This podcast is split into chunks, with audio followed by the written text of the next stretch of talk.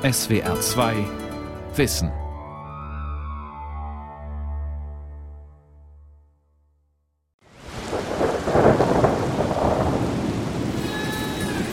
Es muss sehr stürmisch gewesen sein am 14. Februar 1852.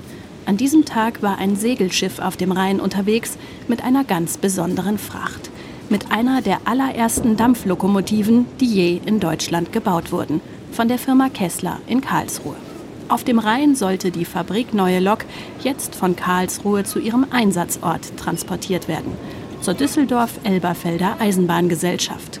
Eine Schienenverbindung zwischen den Städten gab es damals noch nicht. Doch dann das Unwetter. Das Segelschiff kam ins Wanken, die Lokomotive rutschte von Deck hinein in die Fluten. Am Grund des Rheins liegt die Lok bis heute.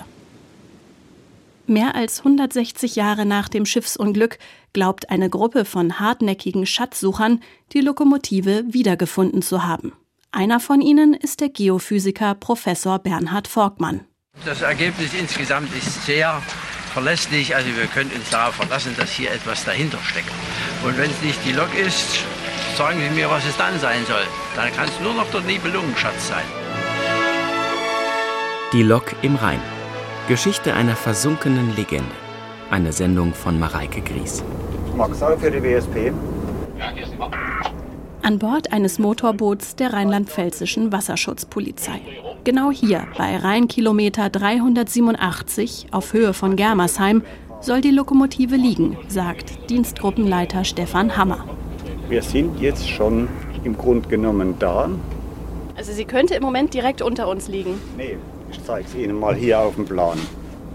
Wir sind hier, das ist der Lingenfelder Altrhein. Und dann sehen Sie die grün-weiße Stange und rechts daneben ist so eine weiße Platte. Das ist diese erste Buhne.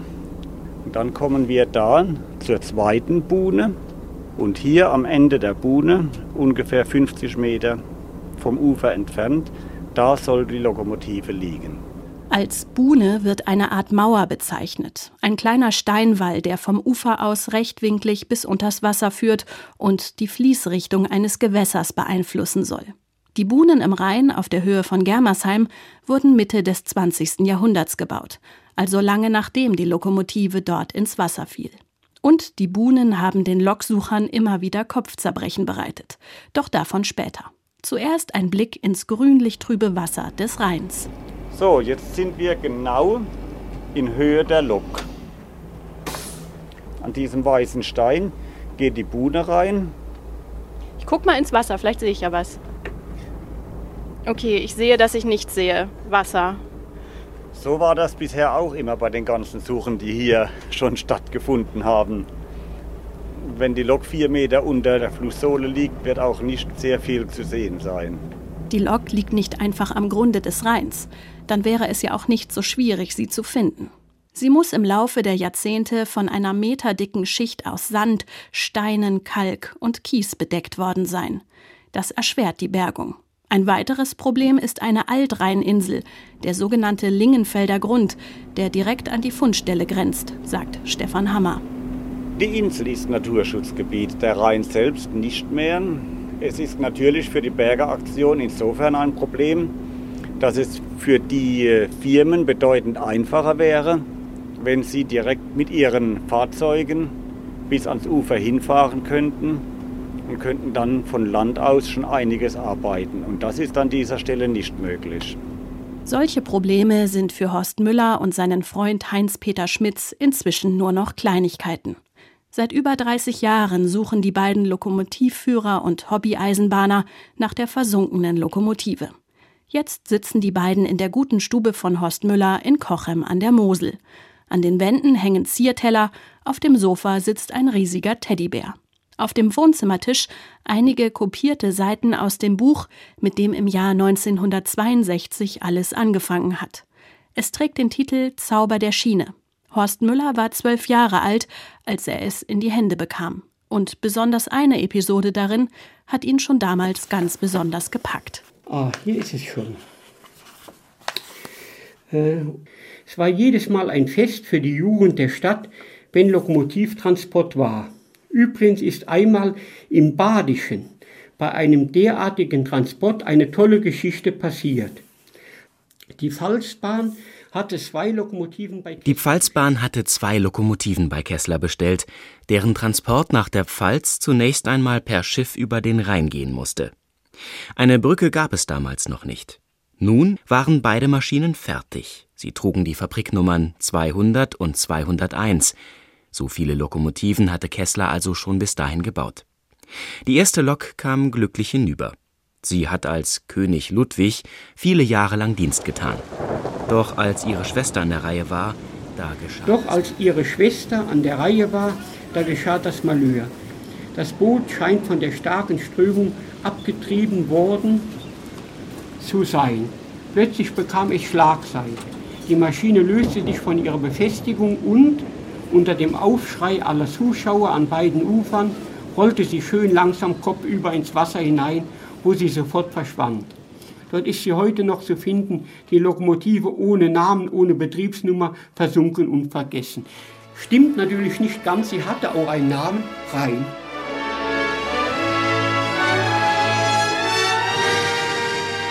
Ausgerechnet nach dem Fluss, der ihr zum Verhängnis werden sollte, wurde die Lokomotive benannt. Das hat Horst Müller aber erst Jahre später herausgefunden.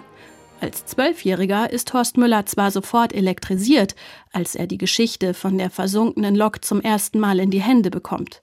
Dass er selbst sie allerdings einmal finden und eine wichtige Rolle dabei spielen könnte, um sie wieder ans Tageslicht zu befördern, davon konnte er damals nicht einmal träumen. Und dann Jahre später 1986, 87, da hatte ich auch andere Eisenbahnmagazine und diese Berichte von der Rheinlok wurden nochmal erwähnt. Und da habe ich nochmal Feuer gefangen. Ja, dann wollte ich der Sache auf den Grund gehen. Wo liegt die Lok? Was ist da dran? Ja gut, und dann habe ich den Heinz Peter, der Kollege von mir, den habe ich dann angesprochen und dann sind wir dann in die verschiedenen Archive, Bibliotheken, in Museen teilweise hingefahren und haben wir uns die Informationen Stück für Stück geholt. Und Müllers Eisenbahnerkollege Heinz-Peter Schmitz musste nicht lange überredet werden, bei der Schatzsuche mitzumachen. Als er mit dieser Geschichte kam, ich war gleich fasziniert von dieser Sache und habe dann auch gedacht, sowas muss man unterstützen, weil das ist sowas Interessantes. Es ist ja die älteste Lokomotive, die in Deutschland überhaupt noch existiert, wenn wir sie denn bergen würden. Wir sind dann sofort losgefahren, haben Zeitungsberichte gefunden, haben Karten gefunden, Material. So hat das praktisch angefangen. Allerdings war es für die beiden Hobbyhistoriker gar nicht so leicht, die Karten und Berichte aufzutun und auszuwerten. Immer wieder wurden sie auf falsche Fährten gelockt. So sind sie zum Beispiel jahrelang der Theorie nachgegangen, die Lok müsste im heutigen Uferbereich liegen, also an Land vergraben sein, nicht unter Wasser. Davon waren sie auch noch im Jahr 1993 überzeugt, als die beiden im damaligen Südwestfernsehen dem Moderator Mario Schmiedecke in der Sendung Schnickschnack von ihrem Plan erzählen, die Lok zu bergen. Ja, liebe Zuschauer, und jetzt möchte ich Ihnen die Herren vorstellen, die das vorhaben. Hinter uns ist eine technische Zeichnung dieser Lokomotive und jetzt müsste da gebuddelt werden in dem Rheinufer. Ja, das ist also richtig. Die Lokomotive liegt also heute nicht mehr im Rhein, sondern die liegt im angrenzenden Uferbereich und wir möchten also gerne die Lokomotive wieder ans Tageslicht fördern. Das haben Sie schon festgestellt durch Messungen. Ja. Dass sich die Schatzsucher damals bei ihren Messungen gründlich vertan hatten, hatte mehrere Gründe. Denn genau in dem Zeitraum, als die Lokomotive in den Rhein fiel, arbeiteten der Ingenieur Johann Gottfried Tuller und seine Nachfolger daran, den Rhein zu begradigen. Der Fluss sollte dadurch besser befahrbar werden, was auch gelang. Aber das Kartenmaterial aus der Zeit Mitte des 19. Jahrhunderts ist uneinheitlich und auch nur noch teilweise erhalten. Zusätzliche Informationen bekamen Horst Müller und seine Mitstreiter dafür aus Zeitungsberichten aus dem Jahr 1852. Denn die versunkene Lok war für die Presse schon damals ein spannendes Thema. Aus einem Bericht in der Pfälzer Zeitung vom 12. März 1852 geht zum Beispiel hervor, dass schon direkt nach dem Untergang versucht wurde, die Lok zu bergen. Das Schicksal der unterhalb Germersheim versunkenen Lokomotive nimmt die allgemeine Neugierde so in Anspruch, dass den Lesern vielleicht eine genauere Angabe der zu ihrer Hebung bis jetzt gemachten Versuche nicht unwillkommen sein dürfte. Seit 14 Tagen sind nun die Arbeiten zur Hebung der Lokomotive im Gange. Die erste Aufgabe besteht darin, die Lokomotive mit Ketten zu unterfangen. Dann mussten die Ketten über diesen Rhein gezogen werden. Und da waren 100 Männer auf der einen Rheinseite und am anderen Ufer wieder 100 Männer. Und die haben diese Ketten hin und her gezogen, wie so ein Sägeblatt. Und das hat man mit zwei Ketten gemacht.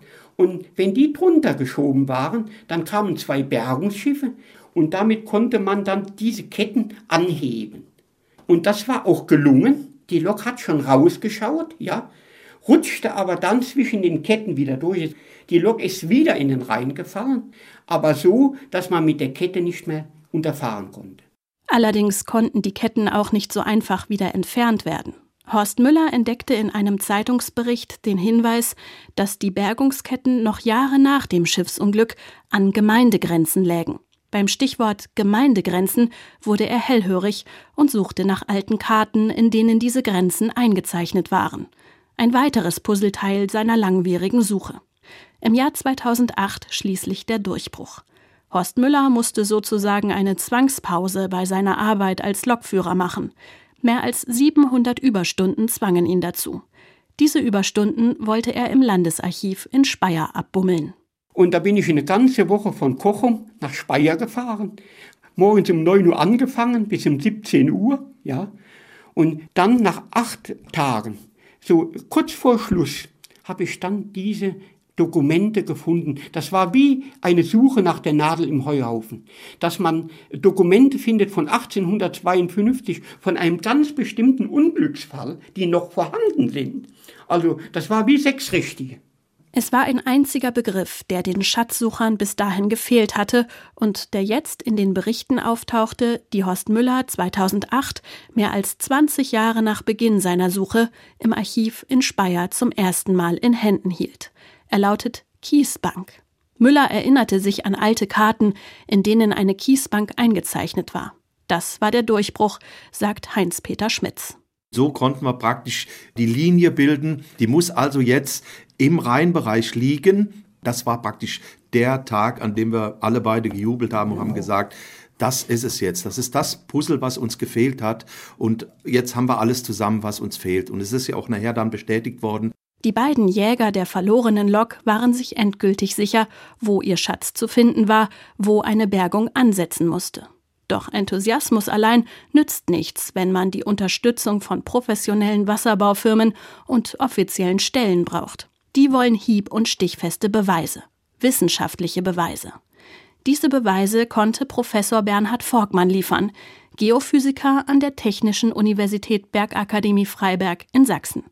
Auch er gehört seit mehr als 20 Jahren zum Schatzsucherteam. Die ganze Expedition aufs Wasser zu bringen, das war nicht besonders reizvoll, weil der Rhein ein wilder Fluss ist, auch heute noch. Und wir haben da einiges erlebt, aber wir haben dann tatsächlich an dem von Horst Müller besagten Punkt diesen magnetischen Fußabdruck auch wirklich gefunden. Und das war natürlich ein tolles Ergebnis. Diesen magnetischen Fußabdruck oder die geomagnetische Anomalie, wie es fachlich korrekt heißt, hat Bernhard Volkmann zusammen mit einigen seiner Studentinnen und Studenten aufgespürt.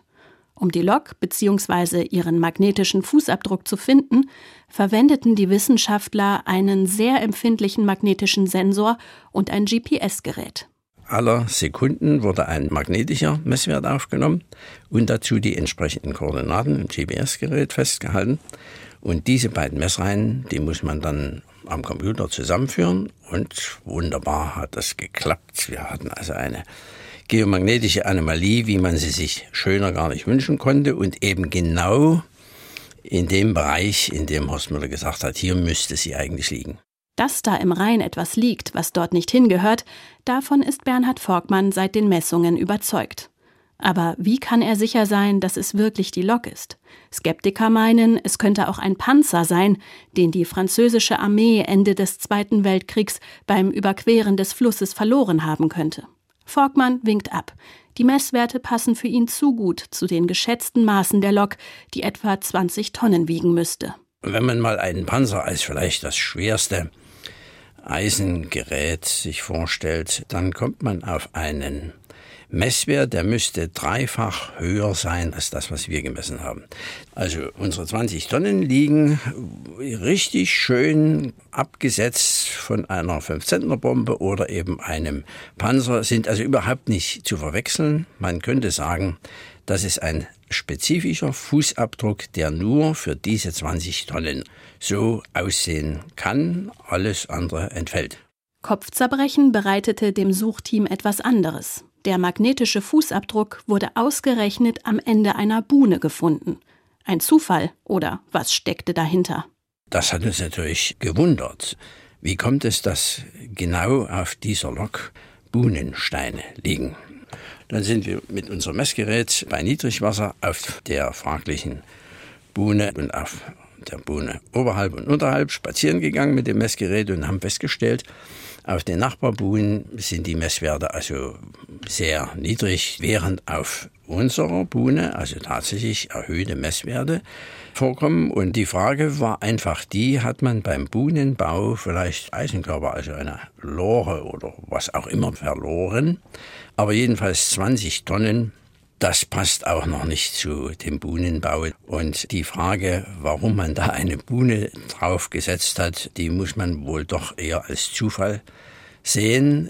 Schließlich wussten die Buhnenbauer damals nichts von dem technischen Denkmal, das da unter ihnen lag. Zur Zeit des Buhnenbaus, Mitte des 20. Jahrhunderts, war die versunkene Lokomotive längst vergessen. Schönen guten Tag. Mumut. Guten Tag, ich suche Herrn Jender. Genau, Sie haben mich gefunden. Besuch im Eisenbahnmuseum Darmstadt-Kranichstein. Auch Museumsmitarbeiter Volker Jendani ist seit Jahrzehnten an der Suche nach der Lok beteiligt. Ohne die Unterstützung eines Museums und des dazugehörigen Vereins wären Horst Müller und Heinz-Peter Schmitz schnell an ihre Grenzen gestoßen. Denn vor allem durch das Engagement des Museums konnten die Schatzsucher an notwendige Genehmigungen kommen. Volker Jendani geht in den Verwaltungsbereich des Museums. Hier war früher auch die Verwaltung des Güterbahnhofs, der sich lange auf dem Gelände befand. Durch die Fenster kann man noch heute Güterzüge sehen, die gemächlich vorbeirollen. Die Dampflokomotiven, die draußen stehen, fahren allerdings nicht mehr. Sie sind allesamt museumsreif. Volker Jendani deutet auf einen Lageplan an der Wand. Wir befinden uns jetzt hier, hier mit dem Blick auf den Bahnhof. Alles, was hier auf diesem Plan rot eingezeichnet ist, ist unser Museumsgelände. Und in diesem Bereich Lokomotivschuppen, Drehscheibe wäre die Lokomotive natürlich ideal untergebracht. Also wir gehen eigentlich davon aus, dass nach der Bergung die Lok auf dem Tieflader gestellt wird, also auf den LKW und dann gleich hierher kommt und dann hier im Museum gleich so hingestellt wird, dass sie zunächst mal stehen bleiben kann, präsentiert werden kann. Horst Müller hatte schon sehr früh Kontakt zu Eisenbahnmuseen aufgenommen, mit der Bitte, ihn bei der Suche zu unterstützen. Viele Museen haben abgelehnt, aber nicht das Museum in Darmstadt-Kranichstein. Auch Volker Jendani hatte als Jugendlicher das Buch Zauber der Schiene gelesen und kannte die Legende von der versunkenen Lok. Für ihn war sofort klar, dass das Museum bei der Suche nach dieser ganz speziellen Lok behilflich sein musste. Das ist eine Lokomotive, die in Karlsruhe gebaut worden ist zu einer Zeit, als man gerade im Lokomotivbau noch viel experimentiert hat. Also eine rasant fortschreitende technische Entwicklung, die war nach heutigen Maßstäben sehr klein eigentlich. Noch kein Führerhaus. Damals stand der Lokführer noch draußen. Es war bestimmt kein Vergnügen. Von daher ist es also wirklich schon ganz wichtig, ein solches frühes Zeugnis der Dampflokomotiventwicklung, der Eisenbahngeschichte möglichst ja, zu bergen und zu bewahren und zu präsentieren. Der Ausstellungsraum des Museums ist in einem ehemaligen Behelfsgebäude für Gastarbeiter untergebracht, die die Bahn vor allem in den 60er Jahren beschäftigt hat. Auch eine kleine Modelleisenbahn dreht hier ihre Runden. Volker Jendani zeigt auf das Modell einer Dampflok. Ja, auch das ist eine Lokomotive aus der Zeit von unserer Lokomotive rein. Auch die ist so ähnlich gebaut mit offenem Führerstand, wo das Lokpersonal praktisch im Freien auf dem Führerstand steht, dort arbeitet. So in etwa sollte unsere Lokomotive rein eigentlich auch über die Schienen rollen. Im Gegensatz zu Horst Müller und Heinz-Peter Schmitz hatte Volker Jenderny beruflich nie mit der Bahn zu tun. Er war Berufssoldat, engagiert sich ehrenamtlich im Eisenbahnmuseum Darmstadt-Kranichstein. Aber auch für ihn ist der Tag der Bergung, die im Oktober stattfinden soll, eine Herzensangelegenheit. Also ich fieber dem Moment auch entgegen. Wir haben da über 20 Jahre mittlerweile darauf hingearbeitet. Und wenn man dann an diesem Tag soweit ist, dann geht einem das sicherlich nahe. Das bleibt bestimmt nicht aus. Da kann man noch so cool tun, aber ich denke, ohne dass es einen berührt, geht es dann auch nicht. Und das ist auch ganz normal und nach so viel Arbeit, die man da investiert hat, auch ganz natürlich. Auch wenn Volker Jenderny sich schon freut auf die Bergung und die Zeit danach, wenn die versunkene Lokomotive im Museum zu besichtigen sein wird, wirklich behalten kann das Museum die Lokomotive nicht. Sie ist ein technisches Denkmal und gehört damit allein dem Land Rheinland-Pfalz. Das Land will die Lokomotive allerdings an das Museum verleihen, erstmal für 25 Jahre. Hallo. Aufziehen, hallo. Ich suche den Herrn Schulz.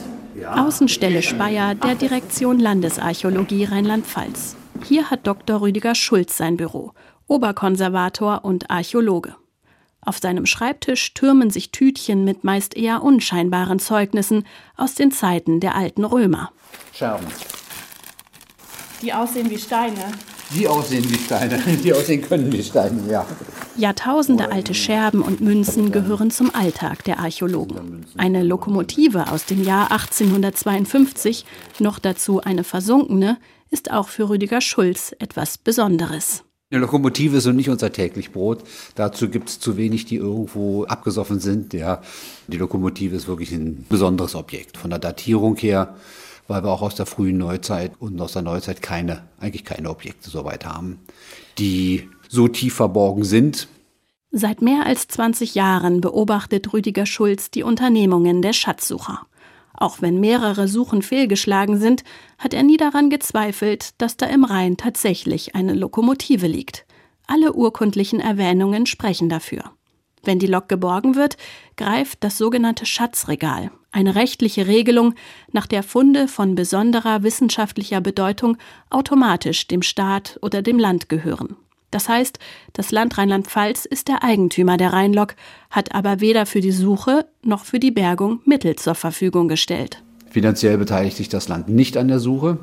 Das hängt auch damit zusammen, dass wir ja, Art 1 kein Geld haben, Art 2 auch durchaus der Meinung sind, dass nicht jedes archäologische Objekt, was im, Boden liegt, ausgegraben werden muss. Weil wir die Erfahrung haben, dass ein Objekt, das eben im Boden liegt, doch wesentlich länger positiv erhalten bleibt, als wenn es an die Luft kommt. Das ist bei der Lok aber vermutlich nicht der Fall, meint Rüdiger Schulz. Bei entsprechender Behandlung soll die Lokomotive auch an der Luft so gut erhalten bleiben, wie sie aktuell wahrscheinlich ist. Der Erhaltungszustand wird verhältnismäßig gut sein, weil das Objekt die ganze Zeit im Wasser oder unter Wasser eingelagert war. Und um Korrosion zu bilden, brauche ich ja erheblich viel Sauerstoff. Ja, und das ist ja unter Wasser, ist das eben nicht gegeben. Da ist eben verhältnismäßig wenig Sauerstoff. Was eben die Problematik sein wird, das werden wahrscheinlich die Anhaftungen durch Kalkbildung und Kies an dem Objekt selber sein. Dass es beim Heben der Lok nicht zu zusätzlichen Beschädigungen kommt, sei wiederum Aufgabe der zuständigen Bergungsfirma. Solche Bergeunternehmen, die wissen schon, wie sie mit rohen Eiern auch umzugehen haben. Und ich würde das mal als erstes mal als rohes Ei bezeichnen, was da unten liegt. Ja, da werden die entsprechende Vorsicht schon walten. Die fahren jetzt hier rein und dann können wir hier drüber marschieren.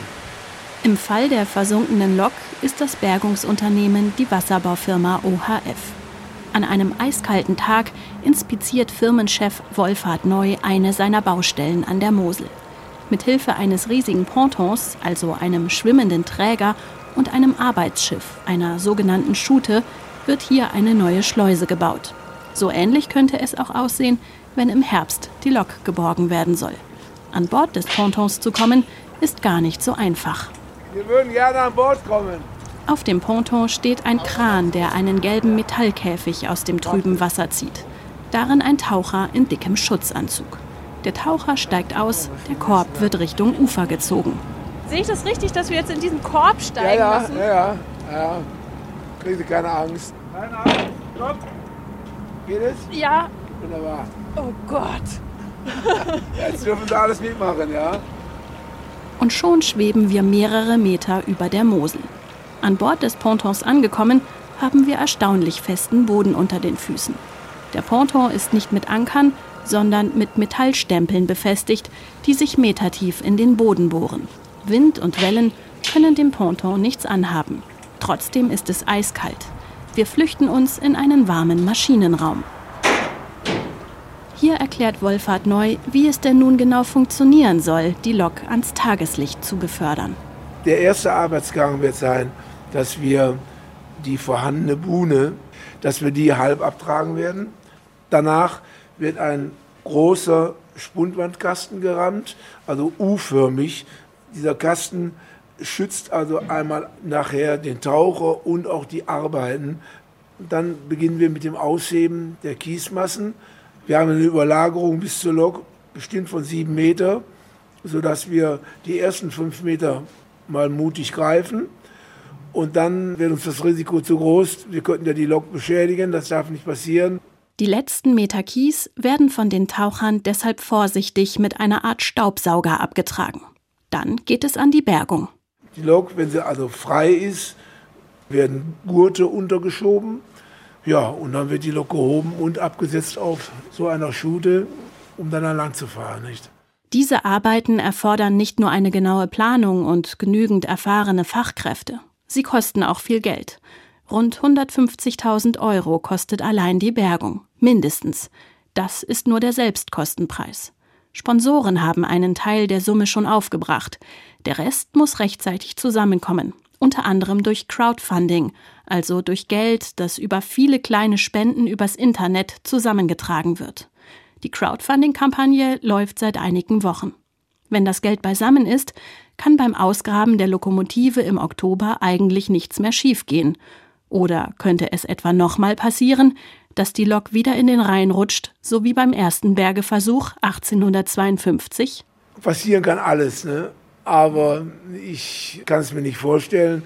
Könnte natürlich sein, dass irgendwelche Teile von der Lok abbrechen oder dass die Lok doch schwächer ist, als wir es uns vorstellen. Wir meinen ja alle, die Lok ist noch hundertprozentig. Ich persönlich meine das auch. Aber man weiß es nicht, wie die Lok besteht. Die Wahrscheinlichkeit, dass sie wieder reinfällt, die ist sehr, sehr gering. Wenn sie einmal hängt, dann hängt sie, dann heben wir sie auch raus.